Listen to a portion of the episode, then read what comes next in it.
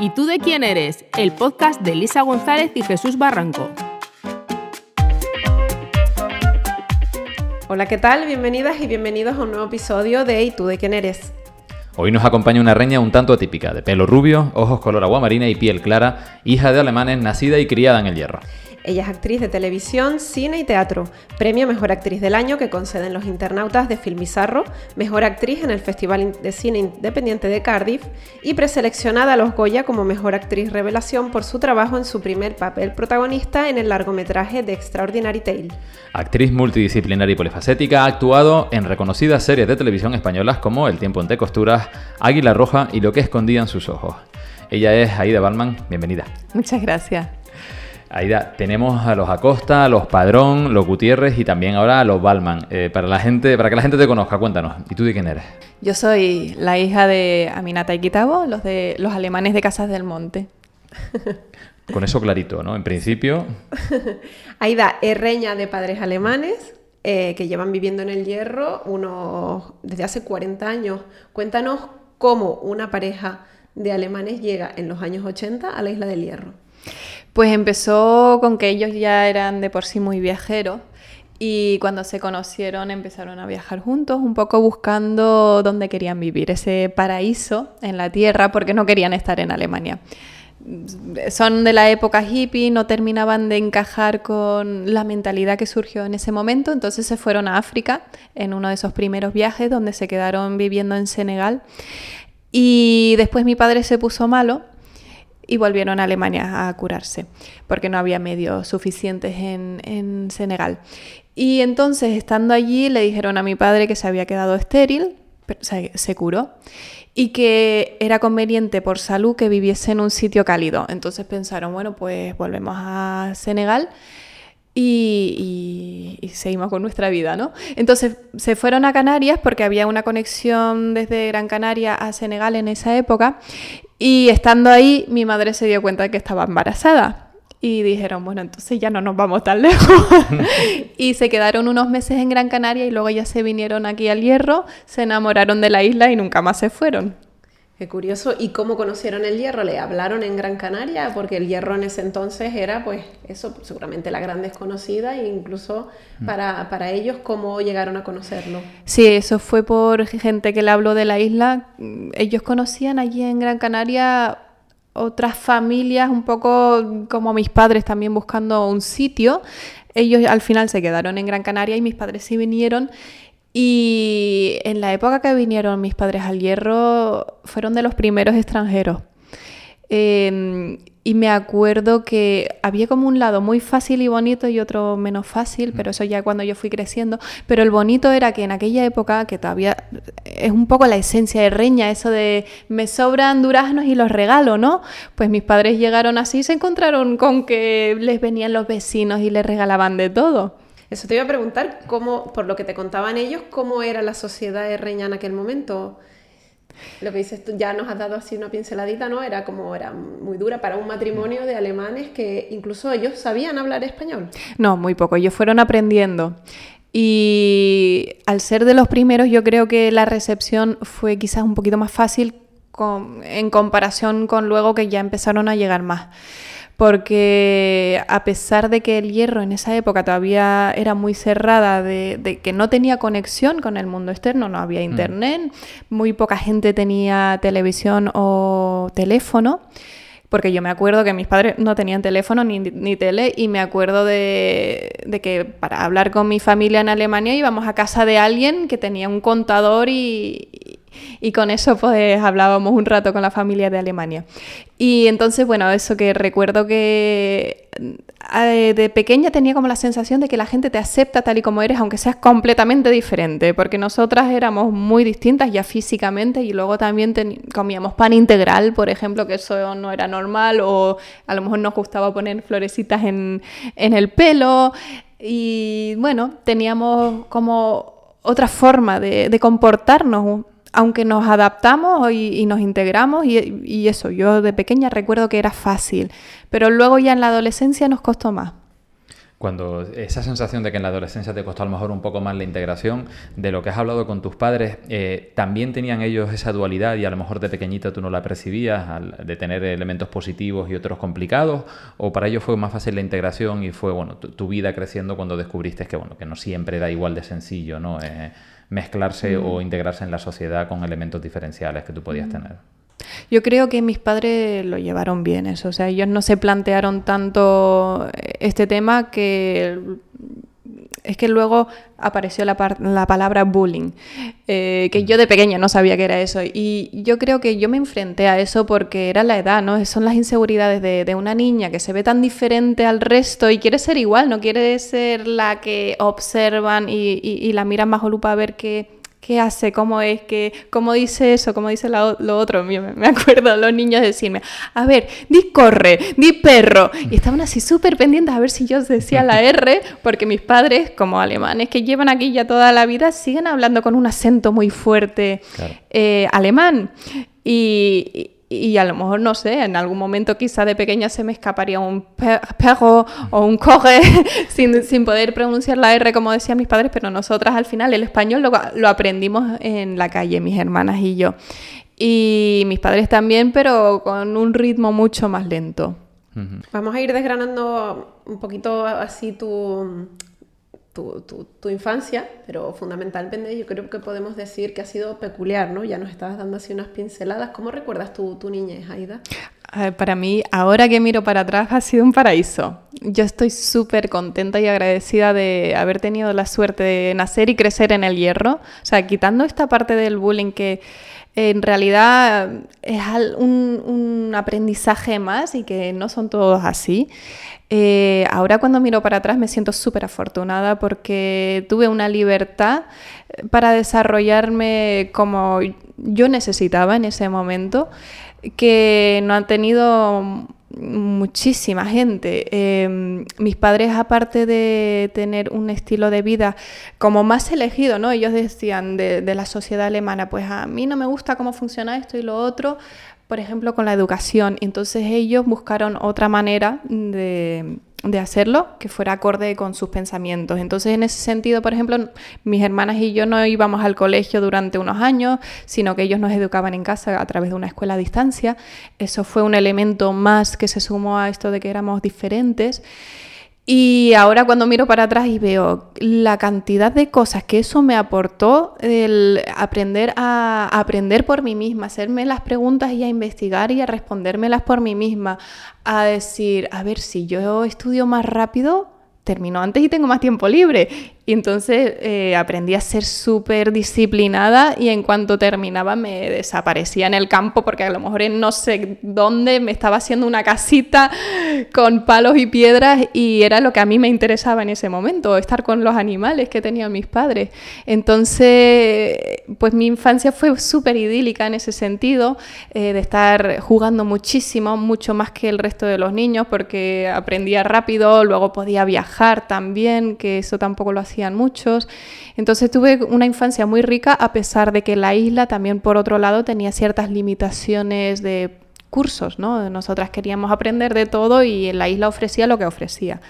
Entonces por ahí también pues eh, se desarrolló esa parte autodidacta o que viajábamos para desarrollar las cualidades que queríamos en otros sitios con cursos. Eso es súper curioso, además era una de las cosas que tenemos que preguntar porque, claro, e-, esa enseñanza a distancia fue una opción, una elección realmente familiar, ¿no? A la hora de plantearlo. Y bueno, que nos estabas contando, tu día a día cambia radicalmente frente al que tenía un niño, digamos, de tu, de tu entorno, un, un niño de reño que pudiera estar en, en, la isla escolarizado de forma ordinaria. Eh, ¿Cómo era tu día a día en, en una mañana de lunes cualquiera de la semana?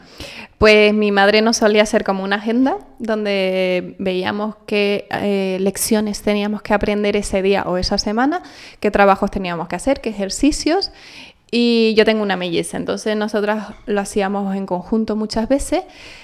Y mm, cuando había una duda, o sea, al principio sí que estaban mis padres, cada uno tenía sus lecciones a enseñarnos y estaban sentados con nosotros ese tiempo. Y entonces rápidamente nosotras aprendimos a, a, que en realidad mis padres estaban repitiendo lo que ya ponía en el libro.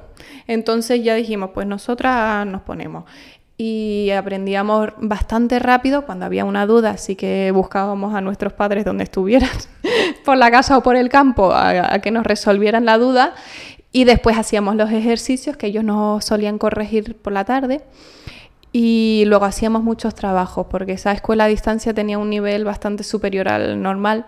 Entonces teníamos que hacer muchas entregas de trabajo y exámenes trimestrales, si no recuerdo mal que eran en un colegio ya oficial, con una supervisión, nos mandaban los exámenes desde Madrid. Y bueno, en ese sentido fue súper exigente, teníamos que eh, entregar mucho, eh, pero bueno, eso un niño lo desarrolla, ¿no? Y, y a mí eso es lo que decía antes, me aportó mucho el poder ah, después ya más mayor decir, ah, pues ahora quiero aprender no sé qué y ya tengo la técnica de mm. si yo me pongo con la disciplina sé que lo saco, que depende de mí, no depende de otra persona, ¿no? Toda esa autogestión y el trabajar por hitos y demás que muchas veces aprendemos otros en la universidad o más tarde o nunca, que también sucede en ocasiones, tú ya desde pequeñita lo llevabas de fábrica casi con el proceso entonces, ¿no? Mm. Y eh, después comentabas además que tenías una melliza y que se repartía trabajo a tiempo completo también para tus padres al principio, mm. sobre todo, ¿no? Porque a la hora de organizar y de dar el apoyo necesario para toda esa formación, me imagino que no, no, era sencillo, ¿no? la cantidad de, trabajo que representaba también para ellos. Sí, sí, yo no recuerdo mucho de cómo lo gestionaron mis padres. Eh, sé que lo tenían claro y que al principio nos tuvieron que dedicar más tiempo. Eh, porque aparte de la melliza también hay dos más que creo que entraron un poquito más tarde que nosotras. Em, además, parcialmente a lo mejor íbamos al colegio, o sea, no siempre estuvimos matriculadas en el colegio a distancia, sino que cuando éramos muy chicas no íbamos al colegio, nos enseñaba mi madre porque ella es maestra, ella estudió eso.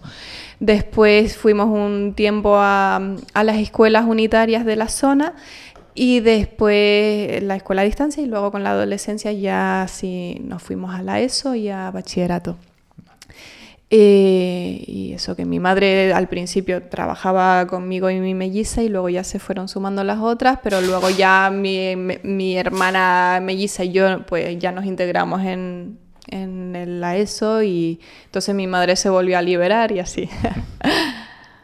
¿a qué se debió esa decisión que tomaron tus padres de que estudiaran todas sus hijas en, casa? ¿Fue a lo mejor para protegerlas de, ese mundo real o de la sociedad o para tenerlas más controladas en ese sentido? Fue porque, por dos motivos.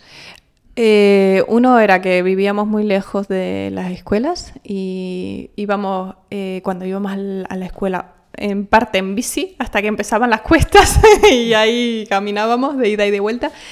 Y por otro lado era porque mis padres mm, valoran mucho la calidad de tiempo que se comparte.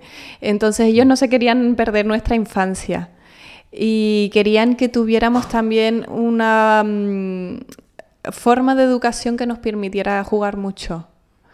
siempre se dice ¿no? que un niño chico que gatea eh, aunque sea una cosa de movilidad, eso le, ayuda en el desarrollo cerebral, pues mis padres pensaban un poco así, pero a, más niveles, de que pudiéramos jugar sin ningún peligro en el campo, que no es lo mismo que estar en una ciudad que los padres están así un poco asustados a ver si no se le acerca algún extraño y eso. Entonces, pues bueno, ellos nos quisieron ofrecer eso. Lo que sí em, pasó un poquito, que eso lo descubrí después, cuando empecé a viajar, que yo con 18 años ya estaba tan harta del hierro que no quería saber nada y me fui muy lejos. Y ahí empecé, cuando empecé a viajar me di cuenta de que sí que había crecido una burbuja. Yo no me sabía defender de muchas cosas en relación a las personas, ¿no? A, que de repente se me acerca una persona eh, y yo daba por sentado que todo el mundo es bueno y que, que, me va a tratar bien y no, luego me di cuenta de que el mundo no funciona así y no es porque uno tenga una maldad de querer hacer el mal, sino que cada uno va a su rollo, es egoísta y, y lo que sea, ¿no?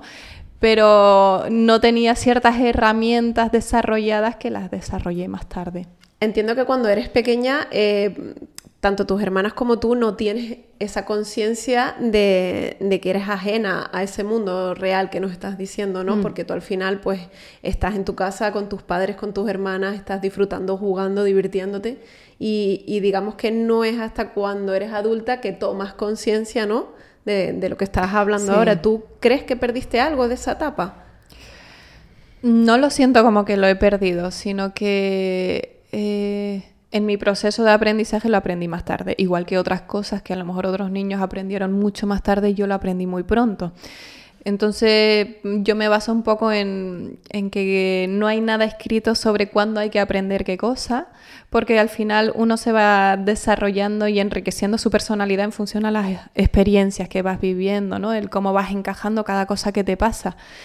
Y efectivamente de pequeña no tenía conciencia de lo que implicaba la mm, educación que yo he tenido, para bien y para mal. Claro, tú no sabías la corriente de decir, bueno, pues si todos los niños van al cole, yo también voy al cole. Eso cuando eres pequeñita no, no sabes ni que tienes que ir, eh, que va ese proceso, ni que va ese, ese momento, ni nada. Sí, yo me imagino que nuestros padres sí que nos lo explicarían, que es eh, obligatorio, pero que dentro de eso ellos nos dirían, pero hay otras maneras de hacerlo.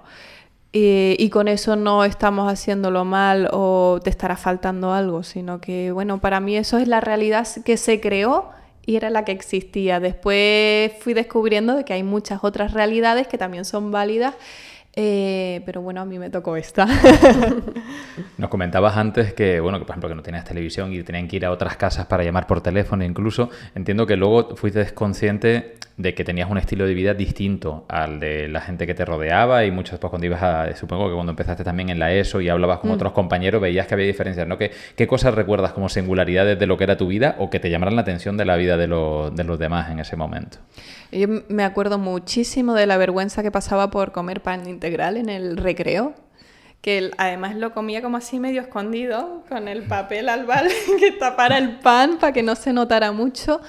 Eh, eh, pero luego también me pasaba que me aburría mucho en, la ESO y eh, nosotras éramos todas de sacar muy buenas notas, entonces cuando el primer año cuando ingresamos en la ESO, que empezamos mi hermana y yo en tercero de la ESO, que fue un año mm, perdido. Nosotras ya lo sabíamos todo eso, entonces estábamos sentadas adelante así, con los brazos cruzados. y eh, sé que eso para algunos niños pues era feo, porque se, se pensaban que éramos unas creídas, y para otros, sin embargo, podíamos echarles un cable. Y ese ingreso al que estás haciendo referencia, ese ingreso al instituto, eh, ¿Qué fue lo que cambió para que no siguieran estudiando en casa? O sea, ¿lo pidieron ustedes? ¿Se los pidieron a, sus padres? O... Sí. sí, sí, eso fueron, fuimos mi hermana y yo, que ya estábamos en la adolescencia y nos sentíamos muy separadas, muy lejos de la gente de nuestra edad. Y ahí como que lo necesitamos, el tener esa conexión, a pesar de que al principio fue difícil, porque además fue la época en la que el bullying me pesó más. Esa es la etapa a la que te referías cuando el bullying, una vez tú ya, tú y tu hermana entran al cole. Sí, sí, sí, eh, fue justo esa fase de adaptación, tanto por nosotras como por los niños que, que nos veían como raras y que veníamos de fuera, aunque nos llevaban viendo toda la vida. Entonces, bueno, ahí hubo un Era como la novedad, ¿no? Eh, la, la, diferente. Siempre al final la diferencia es lo que marca. Sí. Y a mí eso me generó inseguridad y mucha, mucha timidez, al punto de que me decían hola y yo me ponía roja como un tomate y no sabía cómo evitarlo. ¿Y crees que esa, eso que nos comentas, ese bullying, eh, que, los niños hayan tenido esa fijación así con ustedes, era por el hecho a lo mejor de ser extranjeras, por lo que contabas, ¿no? Del idioma que te decían, eh, te hacían decir palabras complicadas, o por el hecho de no haber compartido esa infancia con, con ellos, o un poquito de todo. Sí, puede ser un poquito de todo y creo que también influía eh, el simple hecho de que éramos diferentes. O sea, los niños no creo que se planteaban nada y que tampoco había una intención consciente. Simplemente era como, esta persona es diferente, entonces la voy a, a machacar un poquito, pero sin más. Nos comentabas también antes un poco que todo ese proceso anterior, antes de sentir esa demanda a lo mejor de socialización, de integrarte un poquitito más en la sociedad que te rodeaba, pues bueno, te había permitido pues a lo mejor despertar otro tipo de aspectos de competencias, ¿no? Esas inquietudes de ese juego en la naturaleza y todo lo que lleva, pero además tenemos que comentar que tú ya venías de una familia de artistas en mm. cierta medida, ¿no? O sea, en tu casa eh, Kitabo Balman era un pintor reconocido, tu madre nos comentaba la faceta formativa, educativa, pero aparte era escritora, eh, hija de artistas, ¿el arte se pega o eso...? Eh, no sé si se pega, pero sí era algo con lo que estábamos viviendo en nuestro día a día y como mis padres también eligieron el estilo de vida que eligieron, eh, porque su decisión era, vamos a hacer lo posible por ser felices, entonces ellos querían eso para sus hijas. Y cuando empecé a plantearme qué voy a hacer de mayor, tenía una lista enorme, me acuerdo, y mis padres decían que sí a todo, o sea, no me iban a, a limitar en algo que yo quisiera probar. Y, o sea, que yo quisiera probar, aunque luego mm, pudiera equivocarme. No me pasó, le pasó a, otra hermana que sí probó unas cuantas cosas hasta que ya encontró su, su camino. Eh, pero el hecho de que yo terminara siendo artista era porque recibí todo el apoyo de mis padres. Por cierto, eh, Aida, en algún sitio hemos leído o hemos visto en alguna entrevista que tus padres, Aminata y Kitabo, no se llaman así. Sí, eso fue de la época de mm, cuando vivieron en Senegal, que los dos se llaman eh, Gerarda y Gerardo en alemán, ¿qué hará? Entonces para, para los senegaleses era súper complicado de pronunciar y los rebautizaron. les dijeron, mira, de estos nombres, ¿cuáles le gustan? ¿Ah, sí? Sí, y entonces cada uno eligió su nombre y mi padre se quedó además quitado como nombre artístico y aquí en la isla todo el mundo los conoce por Kitabo y Aminata porque les pasa lo mismo a los españoles. Eh, que, ahora cuesta decirlo y Gerardo y Gerarda no les gusta a mis padres. Suena feo, dicen. curioso, y encima que sean Gerardo y Gerarda. Sí. Gerardo y Gerarda también, qué curioso.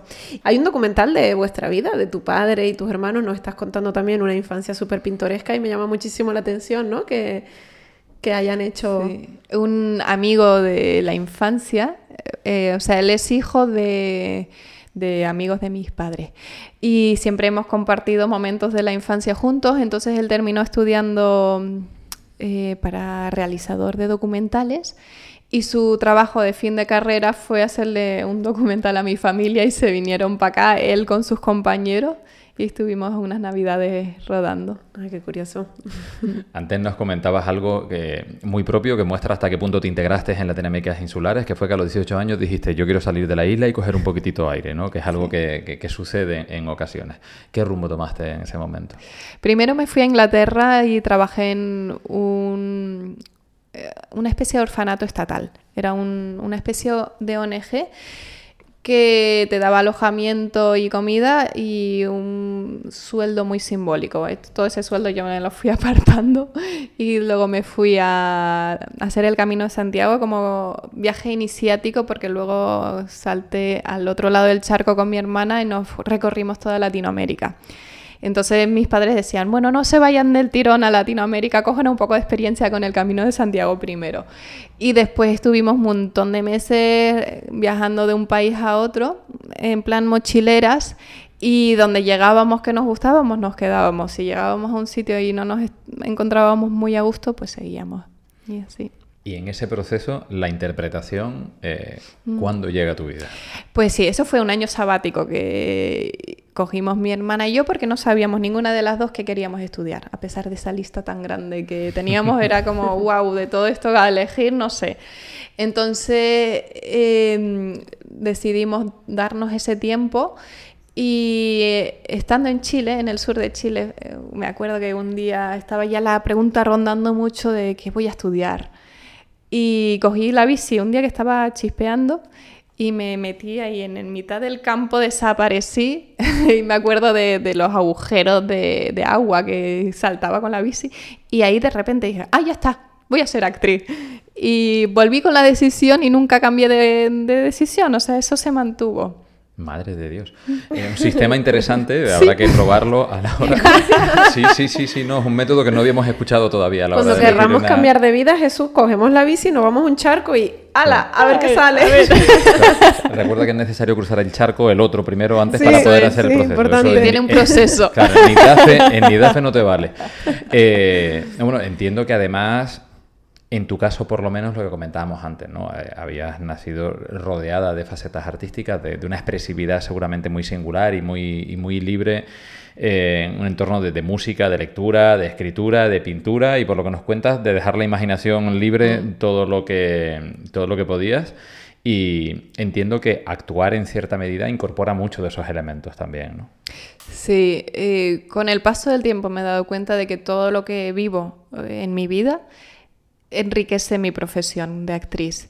A mí me apasiona muchísimo las vidas raras y diferentes, los personajes un poco turbios, un poco oscuros, porque como actriz pienso que todos los seres humanos albergamos todo lo que es la humanidad en sí. O sea, podemos en un momento dado desarrollar cualquier cosa si la vida nos pone en una tesitura X. Aunque yo pienso muchas veces, no, es que yo soy una buena persona, si, si me muero de hambre yo no robo esas cosas, ¿no? Me, me invento situaciones y pienso que voy a ser una buena persona, pero es que no he vivido en esas situaciones tan extremas. Entonces sí creo que como actriz eh, debería de tener la posibilidad de sacar todo lo bueno y todo lo malo del ser humano. O sea, mi conclusión ha sido de que la experiencia que yo vivo en mi vida me puede enriquecer en mi faceta de actriz. Entonces yo durante mucho tiempo pensaba que la carrera me tenía que salir bien, que tenía que tener trabajo y tenía mucha prisa con todo eso de que me salieran proyectos pero a la vez me perdí mucho. Dejé de, de vivir porque había como una cierta obsesión por mi profesión. Eh, y, los actores tenemos que esperar muchísimo a que nos llamen para algún proyecto, tenemos que aguantar muchísimos nos o no respuestas a los castings que cada casting a mí me hace mucha ilusión porque es una posibilidad de un trabajo donde puedo mostrar algo, ¿no? Y entonces esas, esos años que yo me he pegado esperando y queriendo que me saliera la profesión son momentos en los que yo no me he permitido vivir tanto otras experiencias, de, de desarrollarme por otros lados como persona. Luego, en un momento dado, me di cuenta de eso y empecé a hacer más cosas. Y incluso cosas que no tienen nada que ver con la profesión y que de repente esas cosas, mmm, como por ejemplo dar una formación online que me especialicé en una cosa muy concreta, eso me estaba revirtiendo a mi profesión de actriz eh, de manera positiva. De que mmm, técnicas que yo tenía como actriz me servían para la otra profesión y después de vuelta lo que yo adquiría de esa profesión para la profesión de actriz. Otro ejemplo que podemos añadir es que tienes formación en el mundo del circo. Sí. Eso ya lo dejé un poco en el pasado porque tengo muchas lesiones en el cuerpo. Eh, eso, lo del circo empezó de manera bastante autodidacta, pero también con cursos que hacíamos mi melliza y yo en Barcelona. Y después, mm, cuando terminé de estudiar o cuando estaba terminando de estudiar arte dramático, empecé a trabajar en Isla Mágica, en el Parque Temático de Sevilla, donde pedían que tuvieras habilidades de todo. Entonces ahí pude sacarlo todo a la luz y se, mm, desde musical a eh, espectáculos de riesgo, muchas cosas de circo, acrobacia, danza. Y bueno, eso me terminó lesionando y entonces llegó un punto que dije, ya no me compensa. Y luego también leímos por ahí que eres, eh, que además estuviste trabajando varios años como especialista de acción. Sí, fue sobre todo por eso. Porque... ¿Y en qué consistía ese, ese Eh, trabajo? O sea, do- eras, un do- eras doble, ¿no? No, no, era en, en Isla Mágica, en el parque temático, Vale. que era un espectáculo que era solo de acción. Ah, vale, vale. Entonces ahí teníamos que tirarnos con tirolina, teníamos que darnos puñetazos, caernos al agua, mm, sable, eh, malabares también tenía. Tenía un poquito de todo, o sea, englobaba bastante. Y ahí aprendí. Luego hice algunas cositas fuera del parque temático audiovisuales, eh, pero que eran cositas de acción. Y, pero bueno, donde más lo desarrollé fue ahí en el parque temático. Nos acabas de comentar también que bueno que habías estudiado arte dramático. ¿Dónde fuiste a estudiar, a formarte en esa faceta? En Gijón y a mitad de la formación terminé en Sevilla porque me, quise mover y después una vez acabé seguí haciendo un montón de cursos en Alemania, en España, también probé un poco el clown, eh, me seguí formando en cositas de circo, un poquito de todo. Y como esa niña tímida e introvertida de, esa infancia que nos hablaba se acaba decantando por una profesión en la que tienes que actuar delante de muchísima gente y tienes que interpretar y que, te miren, ¿no? Como... Sí, es que mm, curiosamente dicen que un montón de actores son o muy extrovertidos y necesitan llamar la atención constantemente o son muy tímidos. Y yo creo que soy más de la parte de los tímidos, aunque ya no lo siento como algo de tan, tan exagerado como cuando era chica que me decían hola y me ponía roja. Eh, y para mí es muy fácil ser actriz cuando dejo de juzgarme y me meto en la vida del otro personaje porque a mí eso me da una libertad a probar cosas y a vivir eh, emociones y experiencias que yo en mi vida no viviría y, es como un desahogo, es como a veces terminaba de actuar y sentía como si le hubiera dado puñetazos a la almohada y me hubiese liberado de todo lo que llevara encima. Has trabajado, lo que comentabas a nivel de, de arte dramático, has trabajado en teatro, has trabajado en cine, has trabajado en televisión. Eh, ¿Te quedas con alguno? ¿Con qué te quedarías de todas esas experiencias? Mm, con el cine. Porque con la televisión a veces se trabaja un poco rápido yo soy perfeccionista. No me, no me gusta. Suelo, se suelen quedar con la primera toma de las cosas que hago, pero yo me doy cuenta de que con la segunda o la tercera mejoro. Y eso no da tiempo muchas veces en la televisión. Y en el teatro fueron mis inicios, pero eh, no sé, me atrapa mucho más el trabajo de la cámara. Creo que puedo jugar con más matices porque con el teatro tengo el público más lejos, entonces tengo que llegar sí o sí, entonces mm, tengo que colocarme internamente como en un lugar donde sé que mi energía va a llegar. Y sin embargo, si tengo una cámara aquí delante, y mm, un plano súper corto con un gesto minúsculo, que yo además soy demasiado expresiva muchas veces, me tengo que reducir, eh, eso ya expresa lo que necesito expresar. Entonces a mí me... Yo me, doy cuenta de que tengo más campo para mm, aprender con la cámara que con el teatro. Hablando además precisamente del cine, tienes una trayectoria profesional muy larga, pero eh, el papel que tuviste en The Extraordinary Tale, que creo que fue el primer papel protagonista en cine, corrígeme si nos equivocamos, que fue en 2013, mm. eh, marcó una diferencia importante o un hito cuanto menos relevante en tu carrera, ¿no? ¿Cómo surge esa oportunidad? Pues... Eh, yo estaba pasando por una racha malísima en mi vida. Yo me había mudado a Sevilla para terminar la carrera por un novio. Y entonces al final lo dejé porque no resultó ser como me hubiera gustado. Y, una de las cosas fue que en esa relación yo me había apartado un poco de mi objetivo, de por qué había estudiado teatro. Eh, aunque estaba trabajando en Isla Mágica, pero para mí era como un trabajo casi rutinario. Eh, yo en realidad quería desarrollarme más eh, con otro tipo de teatro, más de el, teatro de Isla Mágica del parque temático es para todo tipo de público y eh, yo quería algo más desarrollado.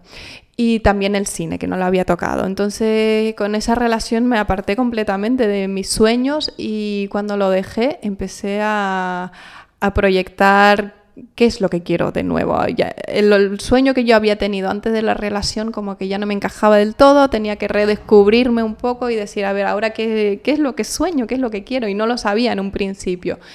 Y entonces en esa fase fue cuando me surgió el casting de, además fue un casting de self-tape, que es algo que eh, con el COVID se ha desarrollado mucho, de que los actores nos grabamos en casa y mandamos el material. Con, o sea, ellos nos mandan la secuencia de lo que quieren y nosotros lo hacemos y lo mandamos de vuelta. Eso en aquella época era rarísimo. Y me llegó eso, eh, sabía que era un trabajo mm, que no se sabía muy bien de dónde venía, que era muy poco remunerado, era una ópera prima, y eh, era como, no sonaba como algo muy atrayente, pero a mí me encantó cuando leí las secuencias que me, mandaron para grabarme, digo, esto es muy raro. Eh, porque el personaje está un poquito loco, ¿no? Entonces lo grabé, lo mandé de vuelta y me olvidé porque me había entrenado también de que cuando hago un casting para no para que el no cuando llega, si es que llega, no me duela tanto, pues entonces hago mi trabajo lo mejor posible cuando tengo el casting y luego me olvido. Y después de un mes me llamaron y pensaban que yo estaba viviendo en Alemania por mis pintas o que me tenían que traer de no sé dónde, como era un proyecto de bajo presupuesto, pues se lo estaban planteando, pero yo les encajaba, de todo lo que habían visto, era quien más les encajaba. Y yo les dije, no, no, yo vivo aquí en La Macarena, en Sevilla. Y ellos, ¿qué dice? Aquí al lado, porque era una pareja de directores que viven en Sevilla y que estaban empezando, ya habían hecho sus cortos y ese era su primer gran proyecto. Entonces, pues bueno, arriesgaron mucho conmigo porque yo venía del teatro, no había hecho casi nada de cine, pero tuvimos mucho tiempo de ensayos y llegó un punto que dijeron, sí, sí, ella, ella es la que está clavando el personaje, no lo podría ser otra persona. Ya mm, entramos en unos códigos de gestualidad del personaje y de cómo se expresaba y todo eso que eh, el personaje básicamente de tanto ensayo se apoderó de mí. Es una película de producción española rodada en inglés. ¿Por algún motivo en especial fue...? Porque ellos querían abrirse las puertas en el extranjero. Aparte de que quizás la temática no es muy convencional y no sabían si iba a llegar al público español porque toca la maternidad pero desde un lado más tabú, desde la parte de la que no se suele hablar normalmente y es que la maternidad también a veces es una putada para la madre, ¿no? Que dice, estoy harta de mi niño, no para de llorar y no sé ya qué hacer, me va a volver, a volver loca. Entonces es una parte que no es tan bonita de la maternidad y pensaron, bueno, igual funciona mejor fuera. Y de hecho tuvo un muy buen recorrido en festivales. Bueno, sin hacernos mucho spoiler, cuéntanos un poquito de qué va la peli. Pues em, mi personaje es una chica que está encerrada en su casa, tiene un problemas con la sociedad de, psicológicos, aunque nunca se llega a decir, pero bueno, se ve. Eh, es muy peculiar y como a pesar de estar encerrada en su casa, sí necesita comunicarse con el mundo, lo que hace es escribir cartas hasta que alguien un día le contesta. Es una historia casi contada como cuento, pero luego a la vez es realista. Eh, entonces este chico que le contesta termina viniendo, tiene su primera cita, se muda a la casa, ella se queda embarazada, ve que la barriga se le está creciendo y no entiende por qué le crece, porque tiene un punto naif. Y entonces él sí asume el rol de padre de casa y tengo que ir a trabajar para poder proveer a la familia, entonces ella vuelve a estar muy sola y ya nace el niño, sigue sola, el niño puede con ella y eh, tiene un final así un poco abierto. Y hasta ahí podemos leer. Mm. Además dicen de ella los expertos que es una pieza de coleccionista, una estimulante comedia y una de esas películas que recomendarías a los que están cansados de ver siempre las mismas historias contadas de la misma manera. Sí, eh, eh, es, diferente. y mi experiencia ha sido que os gusta mucho o no gusta nada. O sea, como que no es una peli que no sabes muy bien. O te gusta o no te gusta. Bueno, pues aprovechamos para decir que está en Netflix y que todo el mundo vaya a verla. Sí. Eh, Death Detail consigue unas críticas súper positivas, entre ellas del Hollywood Reporter, una revista cinematográfica estadounidense de prestigio que dice que, bueno, que además asegura el estreno comercial en, en Estados Unidos, mejor película en el Festival de Cine Independiente de Cardiff, premio del público y premio especial del jurado en el de Málaga, y tú además te llevas el de mejor actriz en el Festival de Cine Independiente de Cardiff y en el Film Bizarre Movie Awards, además de una preselección para Logoya como mejor actriz revelación que comentábamos al, al principio. ¿Cómo es ese momento para una actriz? Porque estabas comentándonos que es casi de repente, por fin, tu primera incursión en, el mundo del cine, que era algo que tenías previsto.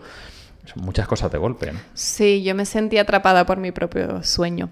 Por lo que te estaba diciendo antes de que cuando hice el casting para la película estaba en una fase donde estaba redefiniendo qué es lo que quería como sueños Y de repente eso se convirtió en una realidad de una manera tan rápido que, no me dio tiempo de asimilarlo.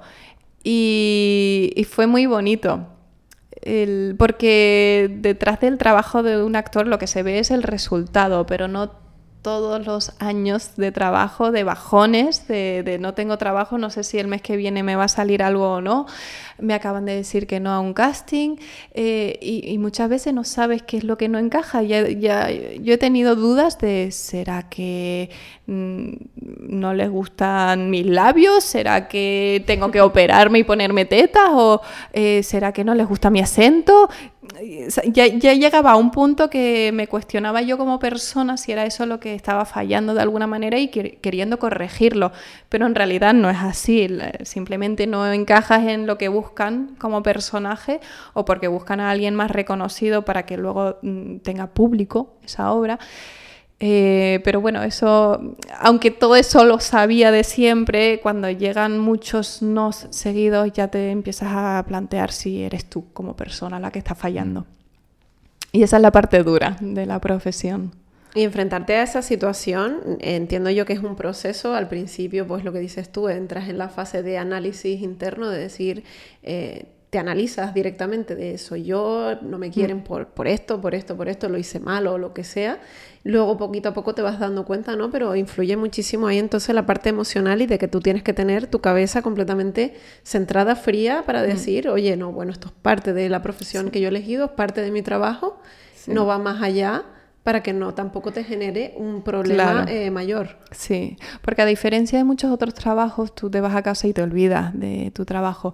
Pero en el caso de los actores que trabajamos con nuestro cuerpo, o los bailarines, también, ¿no? hay algunas profesiones artísticas donde el cuerpo del actor o del artista está directamente implicado en la parte laboral. Entonces es súper difícil separar una cosa de la otra y, ser racional con eso, decir, no, no voy a mezclar mi autoestima con mi trabajo. Tengo que mantenerlo separado. Y es súper difícil. Por ejemplo, cuando yo tengo un personaje que tiene unos estados emocionales muy fuertes o muy extremos, para que yo lo sienta que, que, es real, tengo que vivirlo de verdad y tengo que encontrar la manera de cómo llegar a ese estado emocional con las herramientas que yo tenga porque yo siento que si yo no me lo creo, el público tampoco lo va a creer. Va a notar que estoy aplicando una técnica o que directamente se va a distanciar y, no va a conectar con el personaje. Llegan después de esta película, de este trabajo en este largometraje, las ofertas de trabajo para participar en series españolas de renombre como El tiempo entre costuras, Águila Roja o Lo que escondían sus ojos. ¿Qué recuerdos tienes de, tu participación por esas series? No sé si hay alguna anécdota que nos puedas contar o que, recuerdas. Mm, bueno, mucho frío, mucha espera. Eh, fue justo una época en la que me llamaban mucho para cosas de época en las que hacía de alemana y muchas veces relacionada con lo nazi. Eh, entonces tuve un poco de conflicto con eso de, jolín, siempre me están llamando para lo mismo, pero luego un día me dice una amiga, a ver, ¿qué, qué, quieres? ¿Que te llaman de africana? Mm. ¿Tú eres alemana? Y entonces hice las paces con, con esa parte. Eh, y, dije, bueno, pues si tengo que pasar por esta fase de hacer siempre cosas muy parecidas a nivel de que no me retaba mucho el desarrollar esos personajes porque era el mismo acento, un poco la misma época histórica y tal, pues bueno, acepté que eso fuera así. Y, bueno, lo que recuerdo es eso, muchas, eh, muchos ratos de frío, de espera en, en las series pero bueno, después en, en, los rodajes me han pasado mil cosas muy divertidas, otras muy difíciles también. Ahora recientemente estuve rodando en Irán y yo que he viajado tanto decía antes de irme para allá. Bueno, eso va a ser fácil. Eh, yo me adapto a la cultura, hago lo que me pidan y ya está. Y yo sabía que hay que llevar velo y todo eso. Y pensaba que tenía la mentalidad abierta. Pues llegué ahí, estaba enfadadísima de este trapo que me hace sudar en la cabeza y no me lo puedo quitar, porque además tenía una traductora a la que le dijeron que cada vez que se me moviera el, el pañuelo me lo tenía que recolocar, porque yo además no sabía ponérmelo y me lo ponía como si fuera una toalla en la cabeza. Y entonces esa, esa mujer me estaba agobiando un montón todo el rato tocándome la cabeza. Y un día estábamos en un sitio donde había muchas gaviotas y pasaron volando encima mía y una me cagó en la cabeza. Dije, menos mal que tengo el pañuelo en la cabeza. y a partir de ahí ya no estaba enfadada. Porque yo sentía que como que con ese pañuelo como que me estaba anulando como persona. Y, las mujeres allí estaban acostumbradas, pero para mí era como, tenía y no podía ni moverme, porque yo también soy una obsesa de los fallos de récord, que como haya uno yo ya lo veo y, no puedo con eso. Entonces yo pensaba, como me mueva un poquito de más, se me va a mover el pañuelo en la cabeza. Eh, con todo este tema que estabas citando antes, además del encasillamiento, ¿no? Eh, porque, claro, que decías, ¿no? Una señora nazi, institutriz alemana, espía inglesa, todos los perfiles encajan uno de otro. Normalmente en este tipo de, roles eh, va a través de casting, te llaman directamente porque ya te conocen de otros trabajos, ¿cómo suele funcionar hoy de todo? Em, últimamente ya me llaman, pero normalmente es con casting y lo normal es que sea con casting a mí me encanta que me llamen y no tenga que pasar el casting porque me siento muy juzgada con los castings, aunque sé que es el trabajo que, hay que hacer y que es el proceso, pero yo creo que puedo dar más en directo ya trabajando que a través de un casting, sobre todo porque desde el COVID como se ha convertido en algo... Eh, un poco frío, que es bueno porque los actores ya no nos tenemos que ir desde Canarias a Madrid a hacer el casting y volver, nos ahorramos tiempo y dinero. Pero por otro lado, el no tener ahí delante tuya el director de casting, e incluso a veces al director que te puede decir sobre la marcha, métele tal matiz o quita un poquito de esto y tal. E, esa mm, flexibilidad que puedes mostrar en directo en un casting y con eso ellos pueden ver que eres una persona profesional que rápidamente se adapta a los cambios que ellos piden, pues eso con un self-tape ya no lo podemos mostrar. Es que esto que nos comentaba, lo que nos comentaba Jesús, parece que, esta enumeración de, personajes que has interpretado es como si los hubieran hecho para ti. Mm. Era Yamaida Balman porque tenemos una espía rusa, una, una espía inglesa, una institutriz alemana, ¿no? Curioso también. Sí, las suerte es que tengo poca competencia en España en ese sentido. Eh, somos tres, cuatro y nos conocemos. Y eh, por otro lado, tampoco escriben tanto para actores que tenemos una pinta un poco más diferente o extranjera. Pero cuando hay ese papel, pues sí me llaman. Ahora, este verano estuve en una serie otra vez histórica y otra vez de nazi, pero me encantó porque era doble espía entonces ya era como un... Ahí podía sacar esa parte oscura y, misteriosa mm, de la que hablaba antes, de que una persona no es solo buena o mala, tiene, mm. puede tener un abanico muy grande y depende de qué es lo que sacas, quieres mostrar o la vida te, lleva a sacar y a mostrar, pues se ve una cosa u otra. Da un poquito más de juego, por lo menos, ¿no? Sí. Y oye, eh, comentabas antes el tema de los acentos. Eh, cómo lo has gestionado, porque al final hablas en castellano, tienes acento canario, te piden que hables con acento alemán o extranjero en general. Eh, una parte interesante también del, desempeño, ¿no? Sí, eh, a mí me costó muchísimo quitarme el acento de reño. Cuando empecé a estudiar arte dramático, que fue en Gijón, además ahí el, el castellano que se habla en el norte es como súper limpio y suena muy bien. Entonces me pidieron que me fuera quitando el canario y a mí era como si me estuviera despedazando, despedazando porque estaba dejando de ser yo. Yo no sabía hablar de otra manera y tuve que luchar muchísimo con neutralizar el acento. Y una vez que conseguí eso, el trabajar otros acentos ya fue más fácil.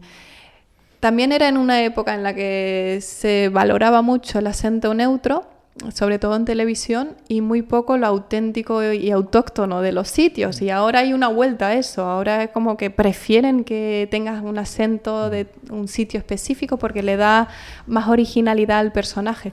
Y ahora cuando me piden un casting o un personaje directamente pregunto, ¿qué acento quiere? Si lo tengo un poquito desarrollado o no me cuesta mucho trabajarme, lo, hago. Si no, ah, el otro día me pidieron un acento colombiano y eso me costó.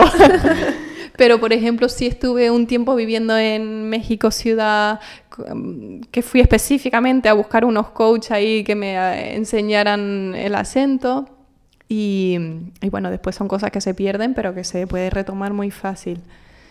Pero llamativo el acento, el, el, el, que has tenido en estas series, ¿no? El acento extranjero hablando castellano, ese acento mm. de pues lo que nosotros escuchamos los alemanes aquí cuando hablan, y entonces que tú, bueno, pues tú, tú eres española, tú hablas, tú tienes tu acento castellano y de repente tienes que hacer una mezcla de castellano neutro con acento alemán, sí. Sí, porque a mí de forma natural me sale como mis padres, que es un eh, canario con acento alemán, y eso me dijeron ahí en en la de lo que escondían sus ojos me dijeron, no, no, tiene que ser castellano neutro, con alemán.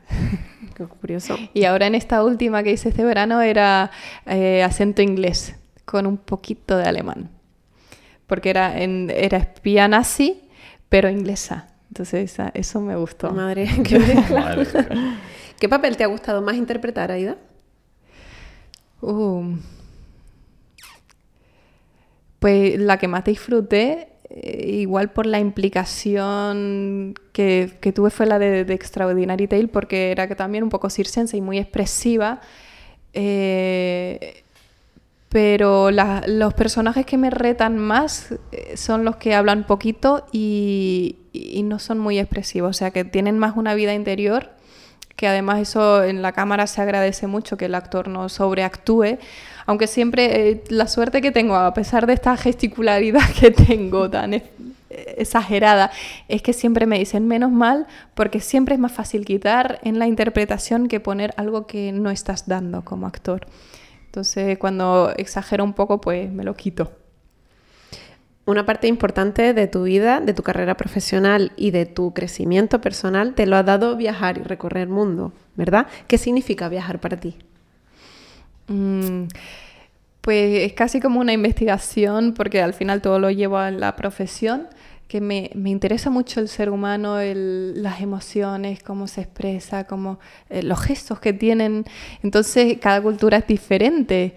Y cosas que me, me, han sorprendido mucho es de que yo llego con mi mentalidad de europea a un sitio muy diferente, a una cultura que no tiene nada que ver, y yo los estoy juzgando con, desde mi perspectiva y eso no encaja. Y eh, tengo que ponerme en su lugar y mirar desde ese prisma. Entonces, para mí eso es aprender mucho de la humanidad y convertirme también un poco más en una persona algo más tolerante, porque es normal tener un juicio nada más ver a alguien, es inevitable pero muchas veces también nos equivocamos. Entonces, el viajar me ha enseñado eso, de que igual lo primero que yo pienso y veo de una persona no es así.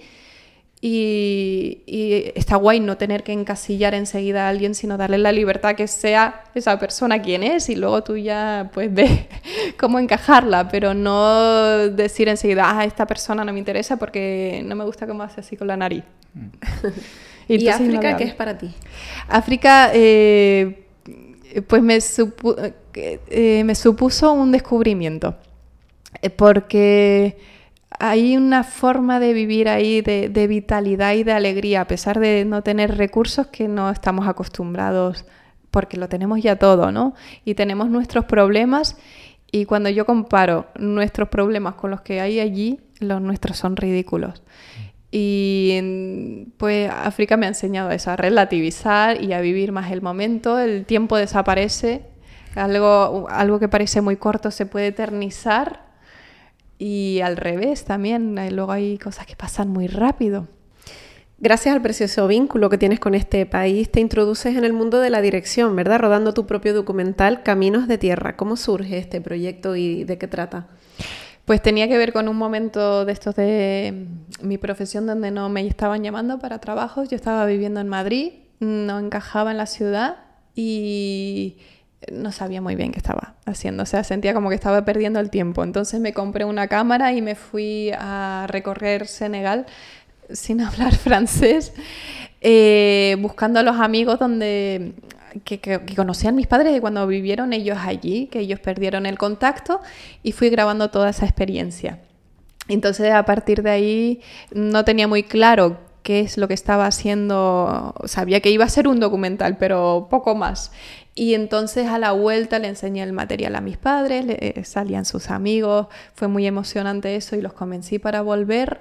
Fuimos toda la familia al cabo de unos meses y terminé allí de rodar el documental y con eso ya surgió todo el, el hilo conductor, toda la historia que yo descubrí que quise contar, que tiene que ver con la interculturalidad, porque yo estando en África me di cuenta de que como mis padres habían vivido poco antes de venirse a Canarias en África, todavía tenían mucho de la esencia de allí en, su forma de vivir. Por ejemplo, aquí en Frontera que vivíamos, hacían hogueras por la noche y eso lo traían de cuando vivían en África, que eh, en el patio se reunía todo el mundo alrededor de una hoguera. Em, entonces, bueno, descubrí que tenía cositas de la cultura africana sin yo saberlo. Eh, tenía cosas de alemana, que eso ya lo sabía, y cosas de, Canaria, ¿no? Entonces, el irme a África, pues me abrió la mente en el sentido de que llegar a la conclusión de que somos las personas un resultado de nuestras experiencias y de nuestro entorno, y que yo tenía una mezcla de varias culturas y que un poco eh, lo que me llevó a reflexionar es de por qué como seres humanos nos rechazamos si somos muy diferentes entre nosotros o si vienen inmigrantes, les cerramos la puerta por miedo a que nos quiten lo que tenemos, cuando en realidad la tierra no es de nadie, los países son estructuras inventadas y que en realidad los seres humanos podíamos vivir bien y en paz y con la barriga llena si cooperáramos entre nosotros en lugar de, de tener tantos miedos y de protegernos, que es entendible, es, es un instinto, pero me llevó a esa otra reflexión. Aida, ¿qué significa el hierro para ti? Pues para mí ahora es eh, un lugar donde encuentro la paz, donde estoy tranquila. O sea, para mí es llegar aquí y eh, respirar el aire y, relajarme. Es como que conecto con lo que yo era de pequeña, em, recargo pilas un montón y me tira un montón cada X tiempo que puedo unas cuantas de veces al año me vengo para acá. Te vamos a ir ahora con una rondita de preguntas rápidas, ¿vale? No te asustes, van a ser poquitas, no vamos a, no vamos a saltarte mucho. Una, ¿En qué te gustaría trabajar, que no has trabajado hasta la fecha? Pues en una película de acción, pero a gran escala, no, no cositas pequeñas, sino... Sí. Eh, ¿Cuáles son tus procesos para desconectar del trabajo y relajarte todavía? Sobre todo, eh, como comentabas, además por la, implicación y la intensidad ¿no? que lleva muchas veces la interpretación. Pues es nadar o correr, hacer cosas con el cuerpo sobre todo. Una ducha a veces también. Es como, eh, necesito hacer algo con el cuerpo que me tambalee un poco que me, o que me exija para yo conectar otra vez con quién soy yo. Y la última mía, ¿tienes alguna ambición fuera de la actuación que te gustaría perseguir en el futuro? Pues sí, si tuviera otra profesión sería algo relacionado con el cuerpo, de dar clases de yoga, de pilates, algo que sea con el cuerpo. Ahora voy yo. tu profesión te permite interpretar vidas diferentes, pero de manera ficticia. Si pudieras cambiar de vida con alguien por un día, ¿a quién elegirías? Me viene Frida Kahlo, no sé por qué, porque ella ha sufrido mucho y a mí eso no me gusta. ¿Cuál ha sido el momento más orgulloso de tu carrera hasta ahora? ¿Y por qué? Mm. Pues el darme cuenta de que sé dirigir actores. Em, nunca lo había probado y el día que lo probé dije, ah, tengo aquí herramientas que no sabía que estaban. ¿Y un sueño personal por cumplir? Pues una casita en el hierro, que sea mía. Bueno, pues ya casi ya cerrando prácticamente esto, hoy vamos a ir a con la pregunta del público. Pregunta? Sí, vamos a ir a esto porque bueno, en esta segunda temporada hemos decidido darle voz a nuestra audiencia para que formulen una pregunta a nuestros invitados, pero ellos no tienen ni idea de quién va a ser el invitado. Ah, qué guay. Así que yo, sí, formó la pregunta al aire y en este caso vamos a ir con una de las que nos han dejado en nuestras redes sociales, que la hace Adrián Morales y que además con todo lo que ha viajado tú yo creo que nos viene perfecta porque su pregunta es ¿cuál ha sido tu peor viaje en avión a El Hierro?